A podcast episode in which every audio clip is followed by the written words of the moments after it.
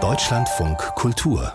Echtzeit Hallo und herzlich willkommen zu dieser Echtzeitausgabe. Ich bin Anne-Sophie Schmidt und hier wird es heute kalt. Wir beschäftigen uns mit Eis und Schnee. Beides hatten wir in Deutschland zuletzt ja in Hülle und Fülle. Bis zu 50 Zentimeter Neuschnee in München haben dafür gesorgt, dass sogar Autos und Fahrräder unter Schneebergen vergraben waren. Und bevor alles ganz weggetaut ist, zelebrieren wir in dieser Echtzeit die Schönheit von Kälte in Form von Eis und Schnee. Hier schon mal im Schnelldurchlauf. Über Eis und Schnee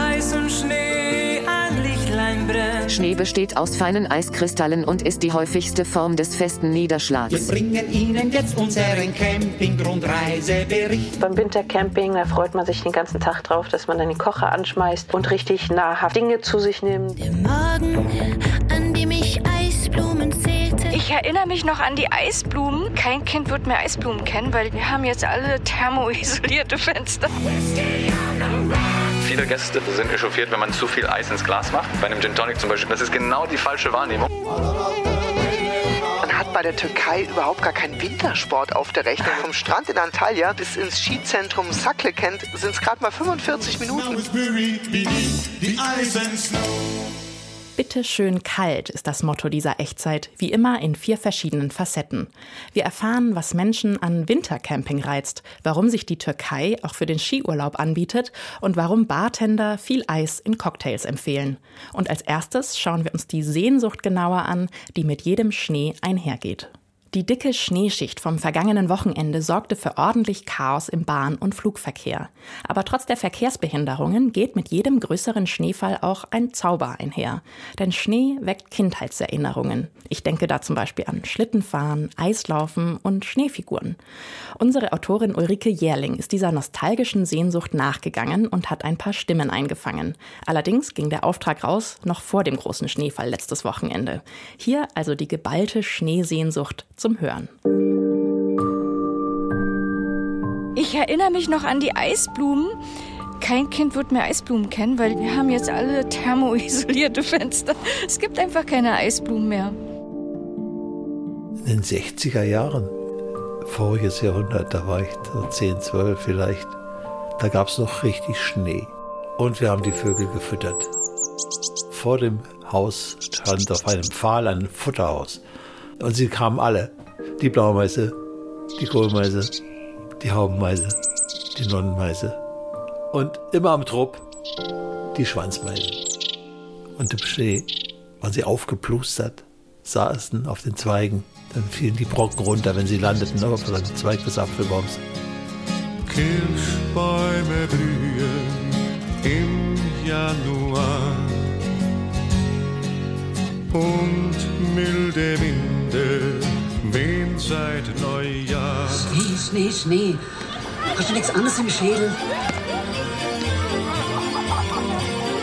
Schnee kann ja auch aber so sein, dass man richtig wütend wird.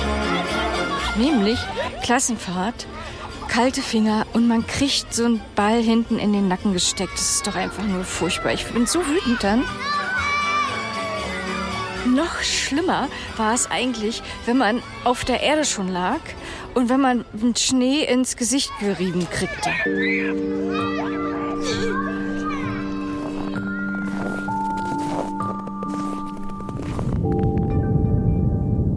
Dann löst sich der Schnee und dann kommt die Lawine blitzartig runter. Ich habe da so ein Buch, das heißt die 100 gefährlichsten Dinge der Welt und wie man sie überlebt. Bei Lawinen steht da Risikoeinstufung wahrscheinlich. Drei Totenköpfe. Oh, the weather outside is frightful, but fire is so delightful. Juhu, juhu, juhu. Und wenn er nur auf dem Autodach ist. Let it snow, let it snow, let it snow. Now it doesn't show signs of stopping. Ja, wenn man ein bisschen kratzt.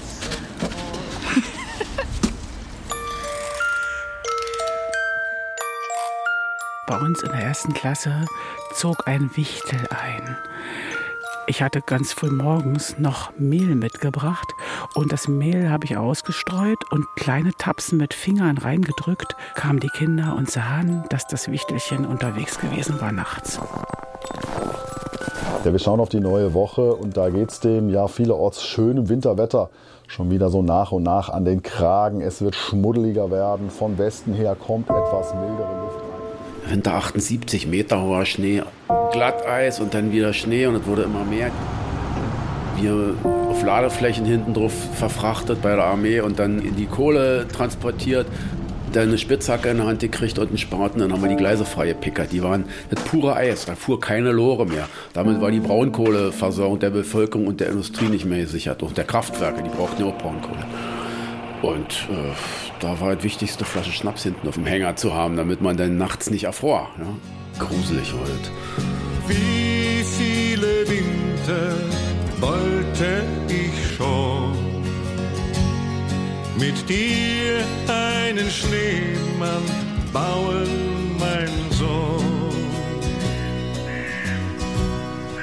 Und wir sind in die Sauna gegangen. Wir durften beim Wirt in die Sauna ganz rustikal und sind dann nackt raus in Schnee.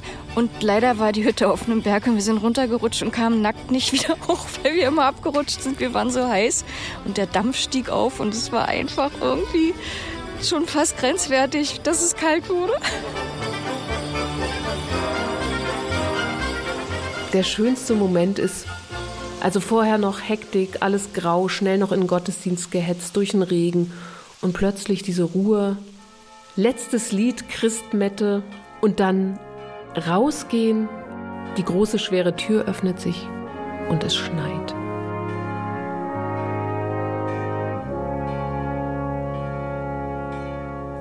Auch das ist ein Bild großer Nostalgie. Weiße Weihnachten. Jedes Jahr aufs Neue ist da diese Sehnsucht. Jetzt soll es zwar erstmal wieder milder werden, aber auf dem Wunschzettel kann man die weiße Weihnachten ja ruhig erstmal stehen lassen. Schnee und Eis, darum dreht sich in dieser Echtzeit alles. Camping ist für die meisten eher ein Sommerphänomen, aber immer mehr Camper wollen ihrem Hobby auch in der kalten Jahreszeit nachgehen. Wintercamping boomt. Das heißt, Menschen begeben sich freiwillig im Winter auf Campingplätze und verbringen dort ihre Freizeit.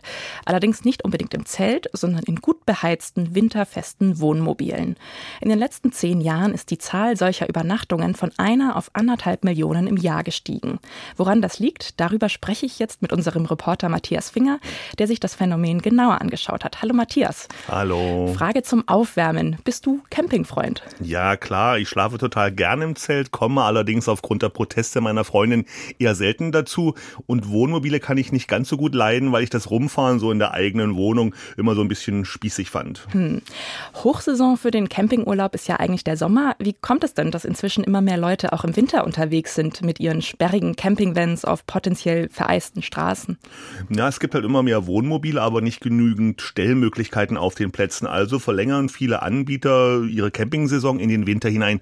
Außerdem sind die Anschaffungskosten ja für so eine Kiste auf vier Rädern stattlich, weshalb sie als Übernachtungsort im Urlaub auch intensiv genutzt werden soll. Schlafen im Kasten, also auch im Winter. Und so lassen sich Hotelkosten ganzjährig sparen. Mich persönlich stören die Wohnmobile dann im Winter auch nicht so, weil es mir zum Zelten zu kalt dann ist. Ja klar.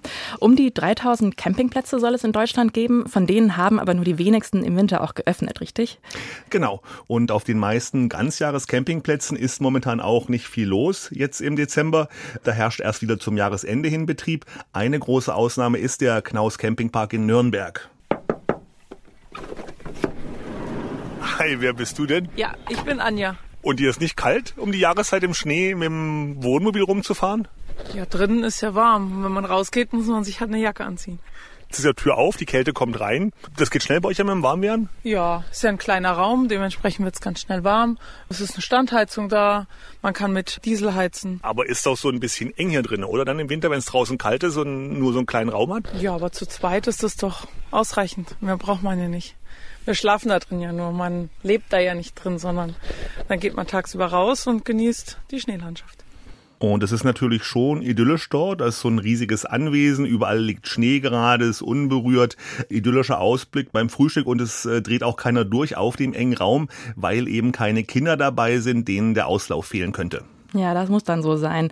Also stelle ich mir schon sehr schön vor, mitten in der Schneelandschaft Urlaub machen. Aber jetzt muss ich sagen, Nürnberg gilt ja normalerweise nicht unbedingt als Schneeparadies. Und Anja ist bestimmt nicht dahin gefahren, weil sie Schnee sucht. Also ist sie vermutlich einfach auf Städtetour eben nur im Campingbus? Volltreffer. Anja und ihr Mann Markus kommen aus Landau und die sind als Wochenendtouris angereist. Um den Christkindlmarkt zu besuchen natürlich. Glühwein zu trinken. Fahrt ihr dann mit dem Auto zum Weihnachtsmarkt rein oder wie macht ihr das dann? Ja, hier geht es ja ganz gut. Wir haben diese E-Roller. Okay, jetzt mit dem Schnee müssen wir mal schauen, wie wir das hinkriegen. Aber eigentlich mit dem E-Roller zur U-Bahn-Station und mit der U-Bahn dann rein. Hm, ich habe auch noch mal nachgeschaut. Im billigsten Hotel kostet die Nacht an diesem Wochenende 150 Euro in Nürnberg und auf dem Campingplatz ist halt ein Fuffi nur fällig. Okay, also schon ein ordentlicher Unterschied. Und wie viel ist da los im Dezember auf dem Campingplatz in Nürnberg? Na, die Hälfte der 120 Stellplätze ist schon belegt, erklärt mir Mitarbeiter Sven in der schön beheizten Rezeption. Du bist hier Platzwart oder? Rezeptionist. Wie sieht denn das hier aus? Welches Verhältnis gibt es denn da mit Buchungszahlen Sommer verglichen mit Winter? Es ist nicht so stark frequentiert wie im Sommer, das ist klar, aber aufgrund von verschiedenen Messen oder auch der Nürnberger Christkindlesmarkt, der zieht natürlich auch Besucher an. Zudem gibt es Konzerte, Fußballspiele und da kommen die Leute natürlich nach wie vor zu uns. Also auch Fußballfans, Monteure und Geschäftsleute haben das Wohnmobil für sich im Winter entdeckt. Hm. Wenn wir jetzt mal auf die ganze Republik schauen, dann sind nur die wenigsten der 3000 Campingplätze das ganze Jahr geöffnet. Die meisten gibt es noch in Oberbayern, weil sich dort auch die Wintersportgebiete befinden. In Brandenburg dagegen sind nur 18 von 300 ganzjährig geöffnet. Für die Betreiber ist das ja sicherlich auch mehr Wartungsaufwand. Inwiefern müssen die sich denn aufrüsten, um die Anlagen winterfest zu machen?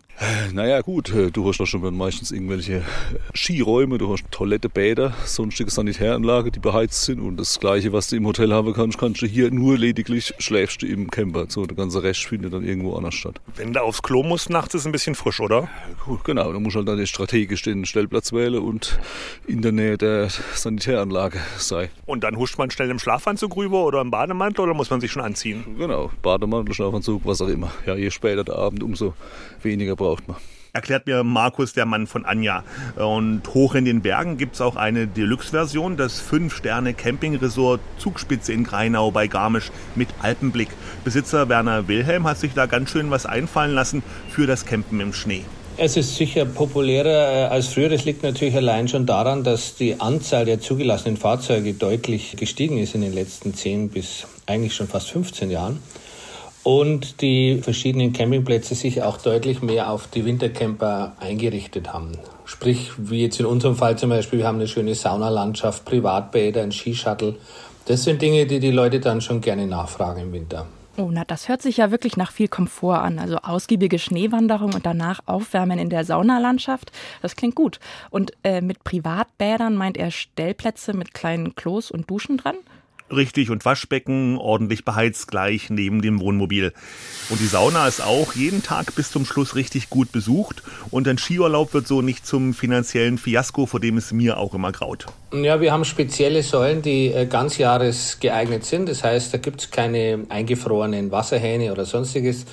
Und was wir auch haben, das sind an etlichen Plätzen feste Gasanschlüsse Viele heizen ja noch mit ihren Gasflaschen und das erübrigt sich dann, wenn man einen festen Gasanschluss hat, dann hat man halt diese Bequemlichkeit oder die Annehmlichkeit, nicht permanent die Gasflaschen tauschen zu müssen. So ein Campingwagen ist ja eigentlich ziemlich klein. Deshalb erweitern die meisten Camper normalerweise ihren Wohnbereich so vor dem Wohnwagen mit Sonnensegel oder Regenschutz und, und Campingmöbeln. Wie sieht das denn dann beim Wintercamping aus? Na, Daniel, auf dem Knaus Campingplatz in Nürnberg beispielsweise hat er einen alten Wohnwagen mit beheiztem Vorzelt als Kälteschleuse. Dort kann er beispielsweise auch sein Fahrrad reparieren und abhängen. Du hast ja dir ein richtiges Reich geschaffen mit so Vorzelt, noch so ein Gasheizer und einem Wohnwagen. Ja, wenn man genug Gas hat, dann geht's schon. Ich habe so 22 Grad. Ja, mit einem Holzofen in der Mitte, da geht's. Und jetzt ziehen wir Schuhe aus. Wollen sie auch nicht schmutzig machen hier? Ja, Ordnung muss sein. Man muss beim Wintercamping also nicht unbedingt Abstriche bei der Raumtemperatur machen. Aber wie ist das? Gibt es auch die hartgesottenen, die der Schneelandschaft richtig nah sein wollen und auch im Winter im Zelt schlafen? Ja, die gibt es auch. Meine Freundin Barbara aus München beispielsweise marschiert tatsächlich hin und wieder gern mit Rucksack, Schlafsack und Zelt im Winter durch den Wald. Manche Menschen, dazu gehöre ich auch, neben Kälte als was Wunderbares wahr, weil alles zur Ruhe kommt und man selber dann in dieser Ruhe sich befindet und alles auf sich einwirken lassen kann. Also es kann ein wunderschöner, einzigartiger Moment sein. wenn man sich vorbereitet. Ja, das klingt tatsächlich wunderschön, aber mich schüttelt es ehrlich gesagt schon beim Zuhören. Die Vorbereitung ist vermutlich wirklich das A und O, aber wie sieht das denn ganz praktisch aus? Also man braucht da ja Ausrüstung, die einen auch bei Minusgraden warm hält, also dicke Schlafsäcke, Wanderstiefel und thermoisolierte Isomatten? Ja klar, und jede Menge gefriergetrocknete Nahrung, die auf dem Kocher dann erwärmt wird. Aber solche Wintertrekkingtouren sind übrigens in Skandinavien ganz beliebt. Im März oder April wird da auf Langlaufschieren ein Pulka, also ein Schlitten in der Form einer Plastikwanne hinterhergezogen. Da ist dann die ganze Ausrüstung drin. Geschlafen wird im Zelt auf der Strecke. Innenschuhe und dünne Handschuhe werden übrigens mit in den Schlafsack reingenommen, äh, damit sie von der Körperwärme getrocknet werden. Ja, puh, also wenn man wirklich will, kann man auch im Winter richtig aktiv draußen sein. Ich glaube ja, ich bin dafür zu sehr Frostbeule. Aber wie ist das bei dir, Matthias? Wäre Wintercamping jetzt was für dich? Naja, also im Zelt sicher nicht, äh, aber im Wohnmobil könnte ich es mir mittlerweile vielleicht schon vorstellen, allerdings nur im Winter halt und schön mit Blick auf die Alpen aufstehen und dann auf Skiern die Hänge runterrutschen ist doch super. Matthias Finger mit einem Einblick in die Welt des Wintercampings, bei dem Outdoor-Fans sich dank Gasheizung im Campingbus gemütlich machen schön kalt. An die Türkei denken Sie da vermutlich nicht sofort. Dabei steht dort ganz im Osten des Landes ein stattlicher Berg, auf dessen Gipfel das ganze Jahr Schnee liegt. Der Ararat. Ein ruhender Vulkan, um den sich Mythen ranken. Die Türken nennen ihn den Schmerzensberg und in der Bibel heißt es, die Arche Noah soll dort gestrandet sein. Unsere Korrespondentin in der Türkei, Karin Sens, erzählt uns jetzt von der Türkei als Schneeparadies und nimmt uns dafür mit auf den Ararat. Guten Tag, Frau Sens. Hallo. Skifahren in der Türkei. Ist das eine ganz neue Facette für das Tourismusland? Nee, das hat tatsächlich schon in den 90ern angefangen, aber ähm, ich glaube, das ist, Sie haben es gerade schon gesagt, man hat bei der Türkei überhaupt gar keinen Wintersport auf der Rechnung, wenn man da hinfährt. Die meisten von uns, sage ich mal, kennen wahrscheinlich Antalya am Mittelmeer, ähm, aber wenn man da, gerade vor allem jetzt um die Jahreszeit hinfährt, kann man teilweise im Meer noch ganz gut baden. Das Meer ist noch so warm. Ich habe das auch schon gemacht. Und wenn man dann so hinter sich guckt, also nicht aufs Meer raus, sondern aufs Land, dann sieht man teilweise wirklich die schneebedeckten Berge. Also vom Meer, vom Strand in Antalya bis ins Skizentrum Saklekent sind es gerade mal 45 Minuten. Wo gibt's sowas in Europa? Das wäre ja eigentlich ein Grund mehr, dort Wintersporturlaub zu machen. Lassen Sie uns doch mal gedanklich nach Ostanatolien reisen und zusammen auf den Ararat steigen. Also, was ist das für ein Berg und was ist landschaftlich auch so interessant an ihm? Also ähm, ich war ja selber dort und was mich wirklich sehr ab, also einfach umgehauen hat, war, da steht einfach so eine Riesenkegel in der Landschaft. Also wir kennen hohe Berge, vor allem, sage ich mal, in Europa, in Deutschland, in Österreich, in der Schweiz durch die Alpen oder auch durch die Mittelgebirge. Ähm, da hat man immer ein Gebirge und einer ist halt dann der höchste Berg davon. Aber beim Ararat ist es so, das ist ein Hochplateau und in der Mitte steht dieser riesige Berg. Der Ararat ist der höchste Berg der Türkei mit über 5000 Metern. Vielleicht so im Vergleich, die Zugspitze in Deutschland hat knapp 3000 und selbst der Mont Blanc schafft keine 5000 Meter. Also dieser Berg ist einfach riesig und ähm, das liegt aber schon auch daran, sage ich mal, dass die ganze Türkei, also gerade vor allem Anatolien, ein Hochplateau ist. Also auch die Hauptstadt ähm, Ankara, die liegt schon auf über 1000 Metern. Also die Mittelgebirge in Deutschland hören bei 1000 Metern auf. Einfach um so mal so ein bisschen ein Gefühl zu bekommen, auf welcher Höhe im wahrsten Sinne des mhm. Wortes wir uns eigentlich in der Türkei bewegen. Der Ararat diente ja auch schon vielen Malern als Motiv. Dichter und Literaten haben ihn beschrieben. Er spielt auch eine Rolle in Film und Musik. Warum ist diese Begeisterung für diesen Berg so da und, und so groß? Also erstmal hat man den ähm, erst im 19. Jahrhundert auch das erste Mal bestiegen und man muss wissen, der Ararat ist ein Vulkan also ein ruhender Vulkan. 1840 ist das letzte Mal ausgebrochen.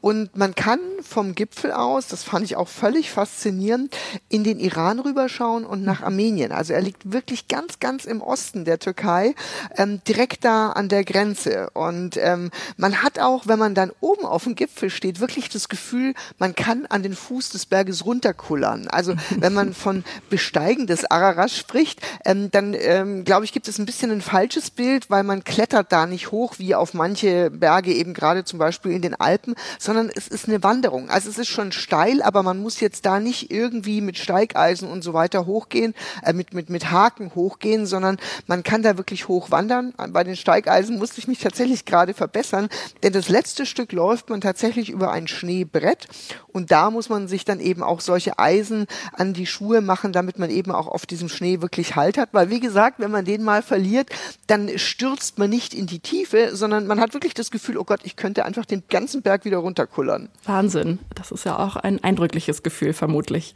Wie besucht ist der Ararat? Ist es ein beliebtes Ausflugs- und auch Bergsteigerziel oder haben das eher viele nicht so auf dem Schirm? Das hat sich in den letzten Jahren erst entwickelt, denn der Ararat war lange überhaupt nicht zugänglich, weil die Terrororganisation, die verbotene PKK in der Türkei, ja dort sehr aktiv war und beispielsweise auch Anfang der 2000er gab es immer wieder Entführungen, übrigens auch von bayerischen Bergsteigern, die dort entführt wurden. Und deswegen hat die Regierung dieses Gebiet irgendwann gesperrt, dann war es mal wieder offen, dann gab es wieder Entführungen.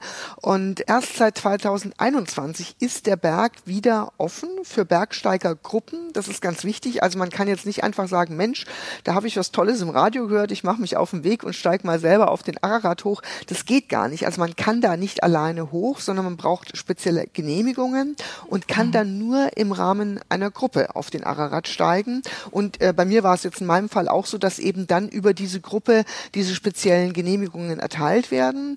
Und man sagt also wirklich, dass jetzt der Berg sicher ist. Äh, und das hat eigentlich dazu geführt, dass der Ararat inzwischen schon fast überlaufen ist. Also ich habe Zahlen gelesen, zwischen 20 und 30.000 Bergsteiger oder Bergwanderer, wie man ja besser sagen muss, sind da jährlich auf dem Gipfel oben. Äh, manche schaffen es auch nicht bis ganz hoch. Das liegt aber weniger daran, ich habe es gerade gesagt, dass man da jetzt irgendwie besonders technisch hochkraxeln muss, sondern naja, bei über 5000 Metern, da macht dem einen oder anderen tatsächlich einfach mal die Luft zu schaffen, weil die Luft sehr dünn ist oder manche auch Kopfschmerzen bekommen. Also das ist eher der Punkt, warum man vielleicht den Gipfel nicht erreicht. Aber es ist auch übrigens ein sehr bequemes Wandern da hoch, denn das Gepäck tragen ähm, Pferde und Esel für einen. Man muss sich da also nicht selber bepacken. Und ähm, in unserem Fall war es so, ich bin da im August hochgelaufen. Ich bin unten in kurzen Hosen und im T-Shirt losgelaufen und hatte dann tatsächlich am Gipfel oben alles an, was ich dabei hatte. Und das waren lange Unterwäsche, äh, eine warme Hose, eine winddichte, meinen Winteranorak mit allem, was ich drunter hatte und eben in den Schuhen noch so Heizkissen. Ja, ich bin an den Füßen ein bisschen empfindlich, aber es ist oben einfach richtig kalt. Aber ich kann nur sagen, da oben auf diesem Gipfel zu stehen, man läuft zum Sonnenaufgang, also man läuft in der Nacht los und erreicht dann praktisch den Gipfel zum Sonnenaufgang. Und ich weiß nicht, ob Sie dieses Gefühl kennen, wenn einem das Herz vor Glück hüpft. Mhm. Und äh, das habe ich nicht so oft in meinem Leben gehabt, aber ich stand tatsächlich da oben und hatte genau so einen Moment. Und ich kann Ihnen auch gar nicht sagen, warum, aber es, ist, es hat mich einfach unheimlich begeistert, weil das ist ja auch eine Wanderung, die über mehrere Tage geht. Ein einmaliges Erlebnis scheint das zu sein, den Berg Ararat zu erklimmen, der, wie auch andere Skigebiete in der Türkei, auch im Winter Touristen aus aller Welt anzieht. Nach Schnee- und Eisphänomenen draußen in der Natur gehen wir jetzt rein. Und es wird kulinarisch. Nicht mit Eis am Stiel, wie Sie vielleicht denken, sondern Eis im Glas schauen wir uns genauer an. Denn es gibt Getränke, die würden ohne Eiswürfel völlig anders schmecken. Wobei Eiswürfel stark untertrieben ist. Eis im Glas, das können echte Kunstwerke sein. Mal rund, mal säulenförmig, klar oder rau milchig, diamantenförmig oder sogar handgeschnitzt. Aber woher kommt eigentlich die Idee eines eisgekühlten Getränks? Und wann braucht ein Drink Eis in welcher Form? Unsere Autorin, die Gastroexpertin Tina Hüttel, hat sich umgehört. Mein Lieblingsdrink ist der Pisco Sauer und der muss in jedem Fall gekühlt sein, mit so ein bisschen Muskat oben drüber. Was ich nicht gerne mag, ist guten Single Malt mit Eis. Alles andere trinke ich sehr gerne kalt, weil ich jetzt in einem bestimmten Alter, weil mir auch mal heiß ist. Mein Lieblingsdrink ist äh, Wodka Soda momentan. Viel Eis, es muss richtig kalt sein. Und wenn dann auf eine Party das Eis ausgeht, das ist die Katastrophe.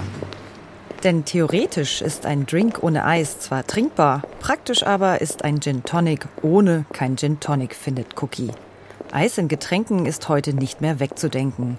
Und damit es dem ehemaligen Clubbetreiber, jetzt Gastronom und Barinhaber Cookie definitiv nie wieder ausgeht, hat er gleich zwei riesige Gefriertruhen vollgepackt mit Eis.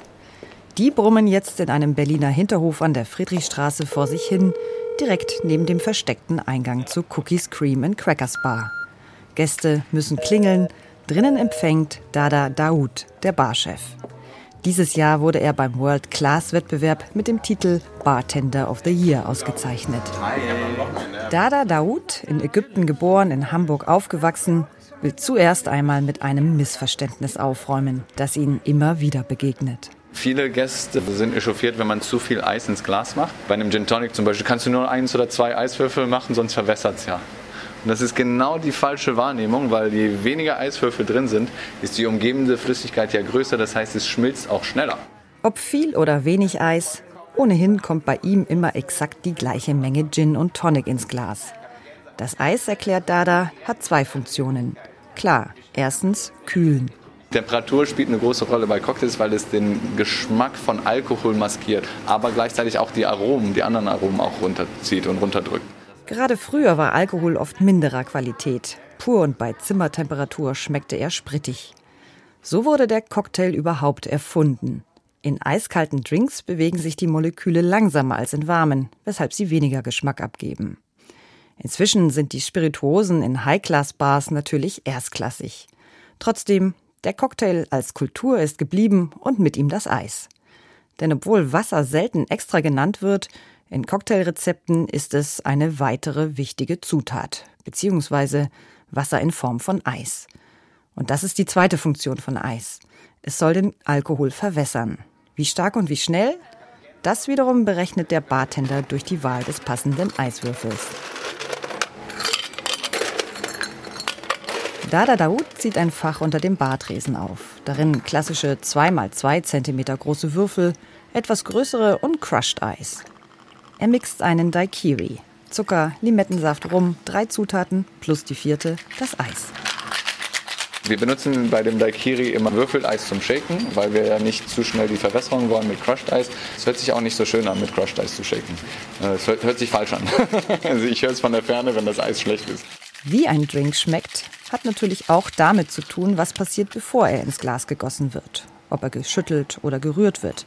Also wie heftig die Eiswürfel mit den Zutaten reagieren. Und dann hängt auch noch alles von der Größe der Eisfläche ab. Viele kleine Eisstücke mit viel Oberfläche, wie beim Crushed Eis, empfiehlt Dada etwa für einen klassischen Mint Julep oder ein Caipirinha, denn diese Cocktails sollen schnell kühlen und den Alkohol verwässern. Für einen Negroni, Manhattan oder Old Fashioned dagegen wählt Dada lieber einen einzelnen großen Eiswürfel. Der hat viel Kältevolumen, aber relativ wenig Oberfläche, was zu wenig Verdünnung führt. Ob das Eis dann bei gleich großer Oberfläche rund, eckig, säulenartig, glasklar aussieht oder gar in Diamantform von Hand geschnitzt wird wie in einigen Bars in Japan, das sei pure Spielerei. Ich glaube, der Trend, dass äh, Eis so detailliert angeguckt wird, ist in Deutschland relativ neu. Und andere Länder, andere Kulturen, denen war es schon früher wichtiger. In Japan war schon das Detailverliebtheit immer sehr wichtig ist, was Cocktails angeht. Das Sammeln von Schnee und Eis in den Wintermonaten und die Aufbewahrung in Höhlen für die Sommermonate hat eine lange Geschichte. Es wird bereits in chinesischen Dichtungen erwähnt, die bis zum 11. Jahrhundert vor Christus zurückreichen. Auch die alten Ägypter, weiß Dada Daoud, hätten Getränke bereits mit Schnee gekühlt. Für die längste Zeit war natürlich Eis reserviert für die Oberschicht, bis irgendwann im 19. Jahrhundert Frederick Tudor in Amerika Eis aus seinem See gefischt und hat das dann verkauft. Das Natureis wurde isoliert verpackt und in die Welt verschifft. Um 1820 lieferte Tudor bereits bis nach Havanna, Rio de Janeiro und Kalkutta. Der Eisking wurde reich. Es war der Anfang der Kommerzialisierung von Eis. Der Frederick Tudor hat damals Eis verkauft äh, an Bars und er wollte, dass man gekühlte Cocktails und warme Cocktails für den gleichen Preis verkauft, damit der Faktor zum Bestellen nicht der Preis ist, sondern was besser schmeckt. Eisgekühlt sollte also nicht teurer sein. Erst als Eis seinen Status als Luxusgut verlor, kam die breite Masse in den Genuss und Eis im Glas setzte sich durch. Doch ob kalt, eiskalt oder doch warm, es ist immer auch eine Frage des Geschmacks und vielleicht auch eine der Jahreszeit. Es gibt ja auch warme Cocktails. Ich finde ein Grog was sehr, sehr schönes. Blue Blazer ist in Vergessenheit geraten, ist ein Old-Fashioned Cocktail, der auch angebrannt wird. Sowas gibt es natürlich auch, sind aber nicht so populär heutzutage. Crushed Eis, Eisstücke oder doch der klassische Würfel. Der eisgekühlte Drink will gut auf seine Zutaten abgestimmt sein. Ob im Cocktailglas, an der Fensterscheibe oder auf dem Berggipfel. Eis und Schnee in ihrer reinsten Form sind kleine Wunder. Das haben wir in dieser Ausgabe gehört. Es lohnt sich also, sich die Zeit zu nehmen, sie zu bestaunen. Jetzt ist ja erstmal wieder Tauwetter und auch für diese Echtzeit machen wir Schluss mit Eis und Schnee. Wenn Sie mal ein Thema haben, von dem Sie denken, es könnte gut zur Echtzeit passen, dann schreiben Sie uns doch an echtzeit.deutschlandvonkultur.de. Wir freuen uns über Ideen. Und wenn Ihnen gefällt, was Sie hören, dann bewerten Sie unseren Podcast auch gerne oder schalten Sie mal live ein. Samstags ab 16.05 Uhr im Deutschlandfunk Kultur. Ich bin Anne-Sophie Schmidt. Machen Sie es gut.